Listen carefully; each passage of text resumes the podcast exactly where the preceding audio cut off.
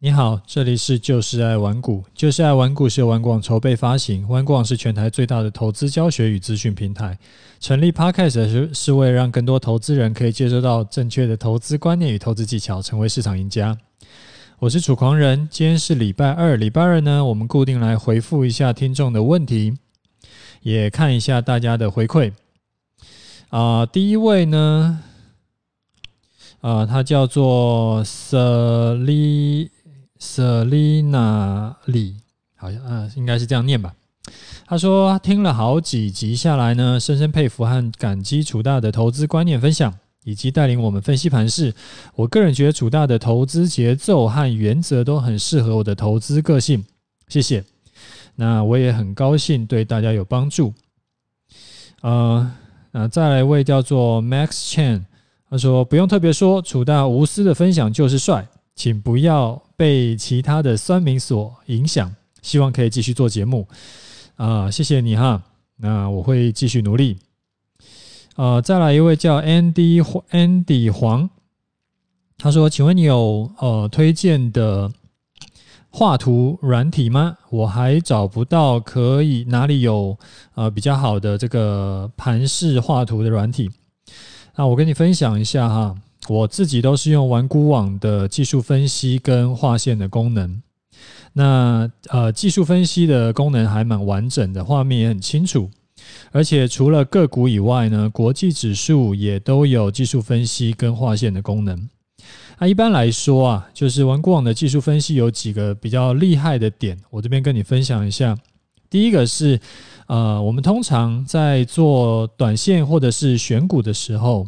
都会想要一次可以看到这一档股票的技术面啦，还有它的筹码变化啦，还有一些就是数据的东西，可以一眼就看到全部的。但时常啊，就是我自己遇到的困难是说，嗯，一般的外面市面上都是我技术指标看一看，然后我得要换到别的页面再去看筹码。啊，这样就很麻烦。那一般的券商啦，或者一券商的看盘软体，或者是一般的股票网站，就是市面上的股票网站，它大概就是一次只能看一个到两个数据，大概三个数据都就打死了。如果可是我就是一次要看比较多的数据嘛，所以就很麻烦。那如果说只看一档两档，那就算了，我就可以自己切换，摸摸鼻子就切换来看。那如果说我一次要看十几二十档，那我自己就这个会觉得很很用得很不舒服。那所以啊，玩股网之前在开发线图的时候，就是有考虑到这种会同时需要看多种指标的需求，所以我们做成任何股票都可以同时看六种指标。你可以同时看，好比说基本的成交量啦，或者是 KD 啦。然后还可以同时看像外资买卖超啦，还有融资增减啦。然后最后呢，还可以同时再对照大盘的走势，看这一档股票相对大盘来说是强还是弱。而且这这些指标呢，也可以换成你更习惯的指标，就是例如说什么，有人习惯用 RSI 啦，有人习惯用 MACD，或者是布林通道，或者是三关价等等等等。就是我们这有我们这边有准备三十几种指标让你可以换，那重点是一次可以就是同时同时秀出来。我这边我的比如说是二月二月十号的 K 线，那那一根 K 棒呢？那我可以同时就是它那条线就可以下面就可以看那一天的 KD 是多少，那一天成交量是多少，那一天的外资买卖超是多少，那一天的大盘是多少。就是我不需要还要切画面切来切去，我觉得这样子对我来说就还蛮方便的。然后这个是第一个我觉得还不错的优点啊。第二个呢，是一般市面上的这种啊，就是有秀指标的，它的参数都是固定的。像 K D K D 的指标参数就是 K 九 D 九嘛，那均线呢，大概预设都是五十、二十、六十。那如果说我自己操作的周期是比较短的，那我需要更敏感的指标啊，其实我就没有办法，没有办法去调整。所以玩股网就是可以让你自由去设定你要的指标参数。像有些人他的季线他不是设六十日啊，而是设五十日啊，或者是他是设五十五日啊，他觉得这样子更能够抓到一些中期的转折，或者是他的 K D，他也想要设的更敏敏感一点，他想要设不要 K 九 D 九，而是 K 五 D 五也都可以啊。这个就是我觉得是玩固网的技术分析的第二个优势，因为我们就是自己是真正在操作的人，所以啊，我们才会知道什么叫做。什么是投资人真正需要的操盘工具？那我会很推荐你去用用看。你去搜寻，你就 Google 玩固网，然后到网站上任何一档股票的技术分析，你都可以看到。手机跟电脑其实都是会看到同一页，所以说这个用起来应该没有什么问题。那大部分的功能都是免费的，所以大家可以自己去玩玩看啊，推荐给你。呃，另外一位叫做千开料，他说：“楚大您好，在近期开始接触到您的节目后，深感获益良多，非常感谢。我有在考虑买您的这个终极投资组合课程，但是在买之前呢，还有两个小问题想要请教。第一个是，您课程中包含十八堂课。”那请问课程内容跟堂数有可能是我看完之后，你还会做新增或者是再更新吗？啊，这是第一个问题。第二个问题是，这呃关于投资组合的部分，那日后啊是不是会依照大环境的变动，然后如果有需要调整的话，那会不会再更新给学员参考呢？那麻烦您了。呃。回答你一下哈，基本上呢，我会持续的在新增影音课，或者是新增像呃用文章的形式、图文的形式。像在前两周，我就有另外再新增了两堂影音课，就是给啊我们曾经买过的学员看，他不需要另外付费，所以现在已经不是原本的十八堂，而是二十堂课了。那除此之外呢，除了我有录新的影音课以外，我还有在持续在用文章更新，就是上个礼拜也还在更新新的。我有观察到一些学员的问题，还有我这边观察到一些新的盘势，所以我都会直接更新在这个课程里面。就是只要买过的学员，他都也可以看，诶，不需要另外付费就可以看到新的文章。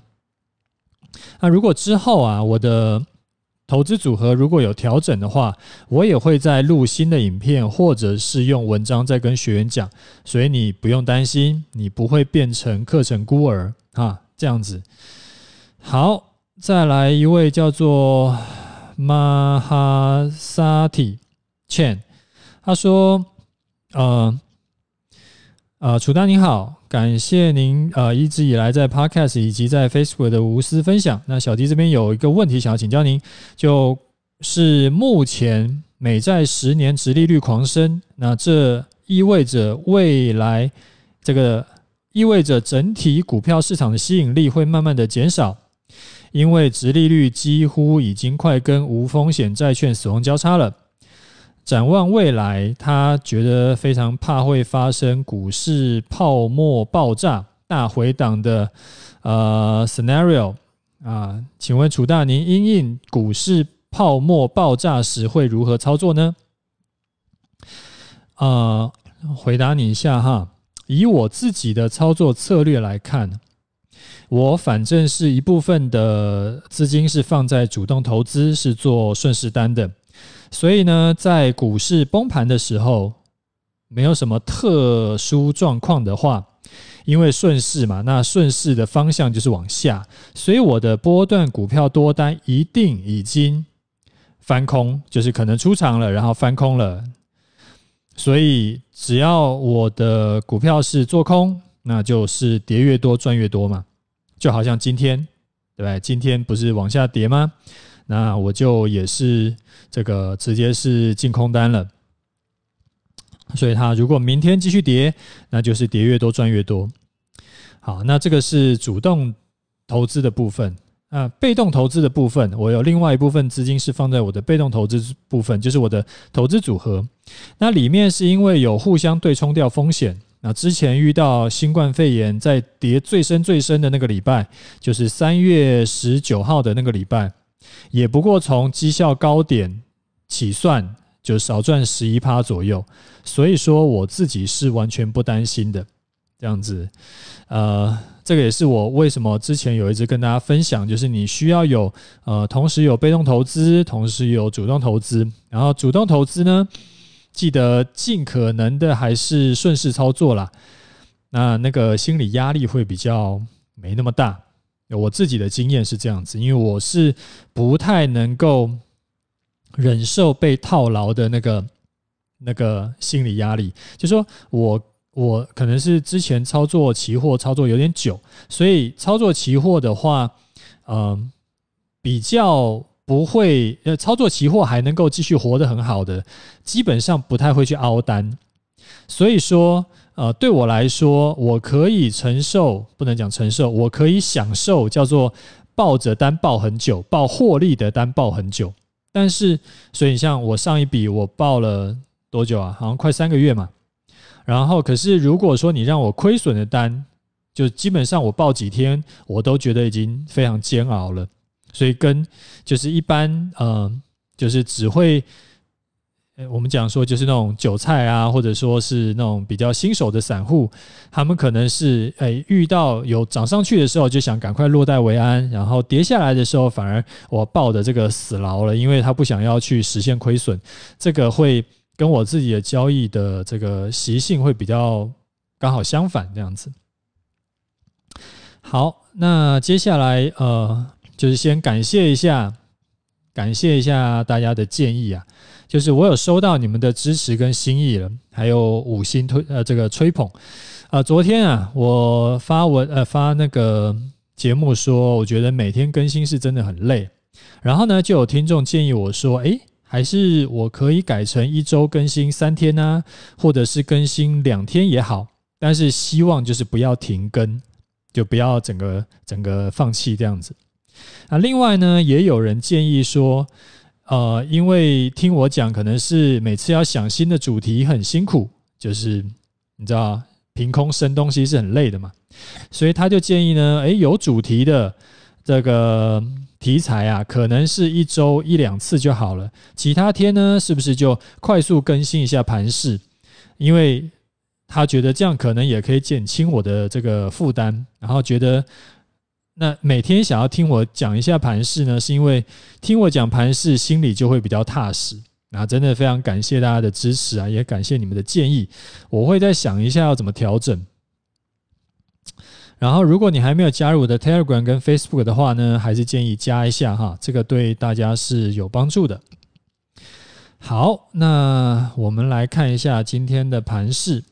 今天的盘势还蛮热闹的，呃，在连呃这个全球股市啊，连续两天都很给力演出之后，就是上个礼拜五，然后还有礼拜一，对不对？连两天都很给力演出之后，今天台股呢，哦，这个跳的还蛮高的，就跳跳空就涨了两百，不知道快三百点嘛。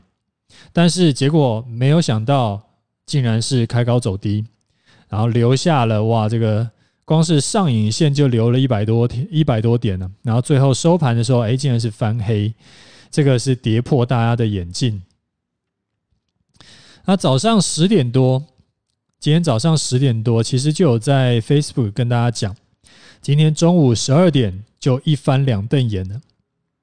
有站上一六二零零，我就取消空单；如果没有站上，就进场空死它。后来到了十二点左右啊，那个时候我进场的点大概在大盘的一六一二七。那时候好像是十二点还是十二点一分之类的吧，反正就是就是一六一二七附近了。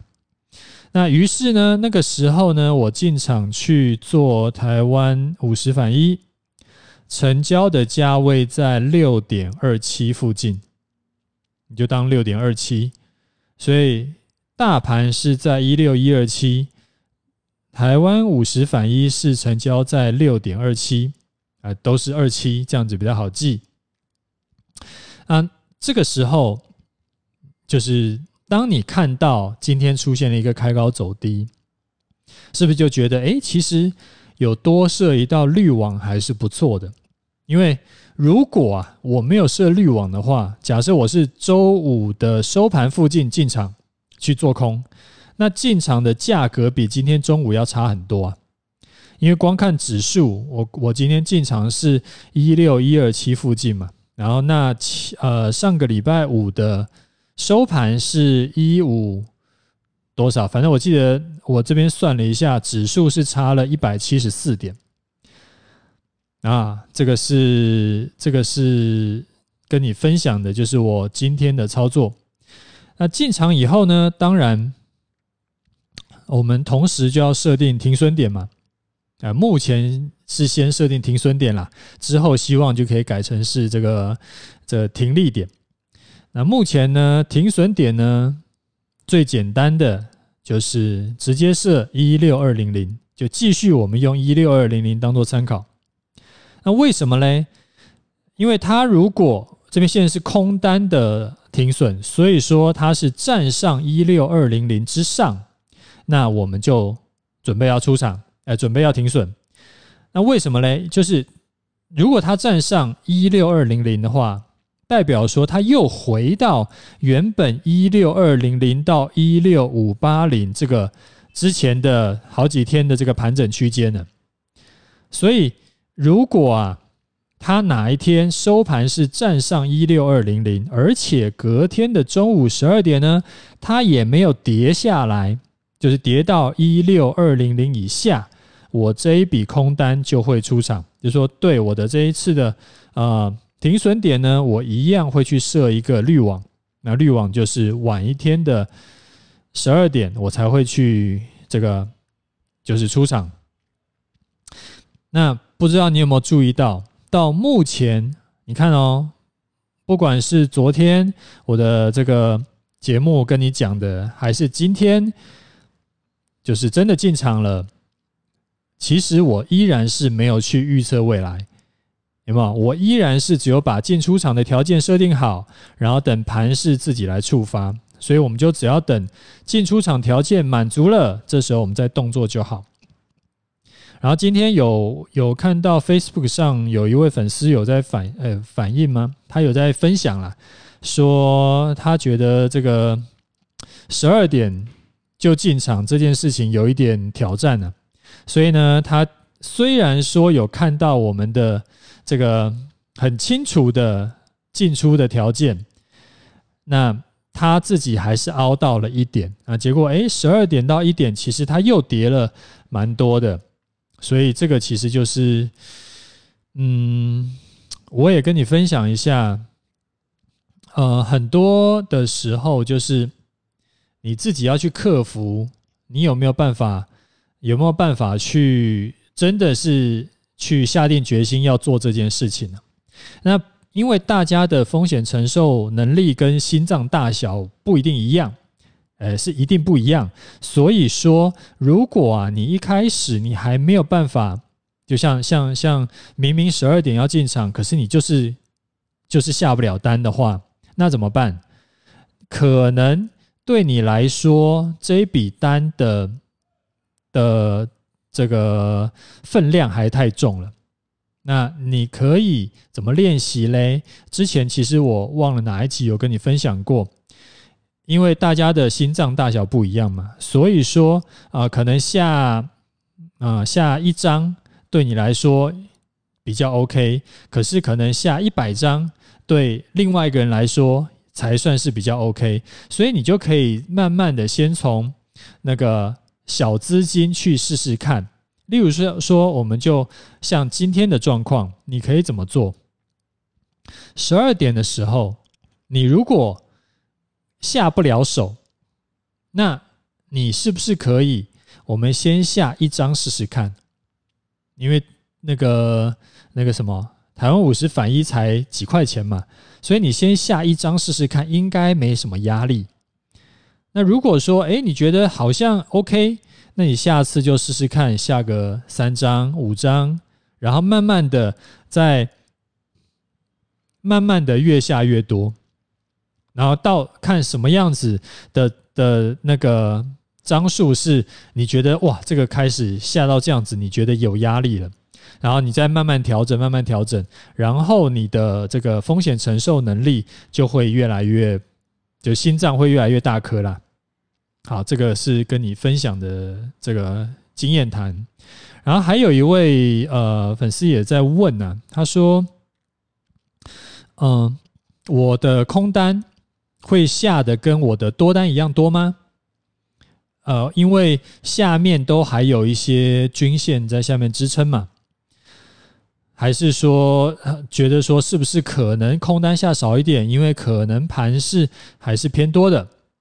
那这种事情呢，我自己不会去预测。